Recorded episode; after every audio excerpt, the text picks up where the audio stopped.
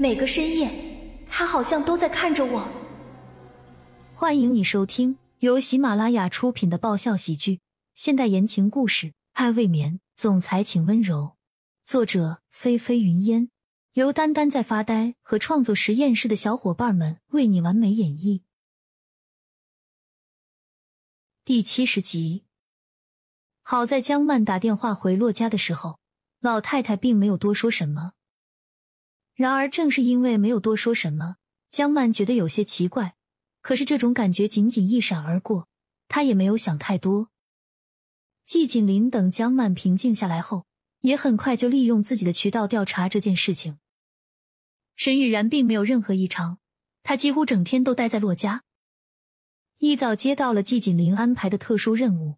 助理连忙下楼去了设计部一层，做了一番调查，确认信息正确后才会报的。嗯，借着去洛家拿项目的名义，给我好好观察一下洛家公司那边的动静。是。江曼瞧见他挂了电话，就连忙问道：“锦林，是不是昨晚根本就不是沈雨然？”现在他越想越觉得昨晚那个人根本就不是沈雨然。只不过声音模仿了平日里沈雨然的声音，说话的语气也是带着刻意的模仿。嗯哼，不是他。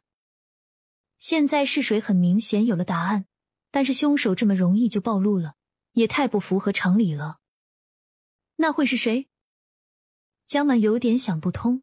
如果是别人的话，这样陷害他有什么目的？也想不通，他也没有得罪过什么人，为何要来加害于他？就在他们都为了这件事情展开处理的时候，之前那个男人一边的电话又一次响起了。兄弟，你是怎么回事？怎么突然又改变计划了？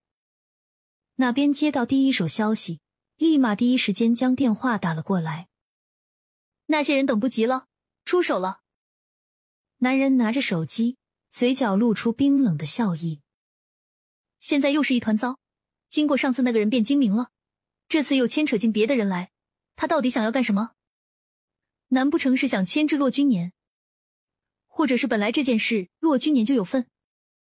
那人拿着手机，眼眸扫着电脑上各种乱七八糟的文件，他紧紧皱着眉，又道：“兄弟，看来这些都是有备而来，这事情现在必须得尽快处理，要不然会很麻烦。”挂了电话，男人的脸更冷了，薄光下似乎外面带了寒冰。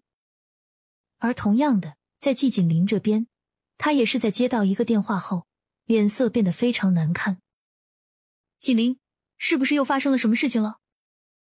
江曼抬头看着他的冷脸，单单从他的表情，他就能够感觉到事情不妙了。现在想想，江曼越来越自责了。良久没有等到季锦林的回答，他有点沮丧的低下了头。别再想了，我来处理。接下来。江曼想要回洛家，却被季景林阻止了。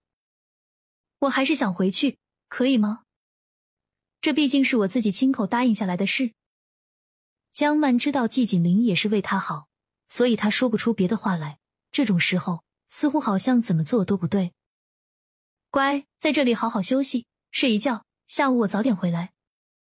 好。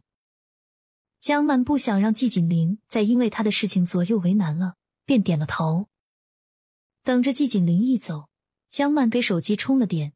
由于心情太差了，他就想让自己忙起来，于是就喊了过来的在这里帮佣的张妈。张妈带了一些做点心的食材，准备再做些点心放在冰箱里，可以想吃的时候随时吃。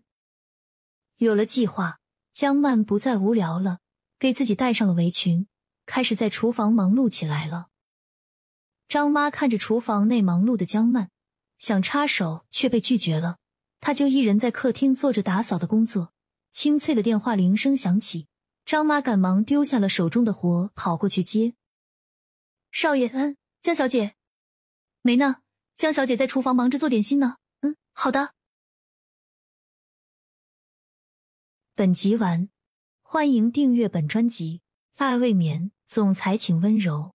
更多精彩内容，请关注“丹丹在发呆”。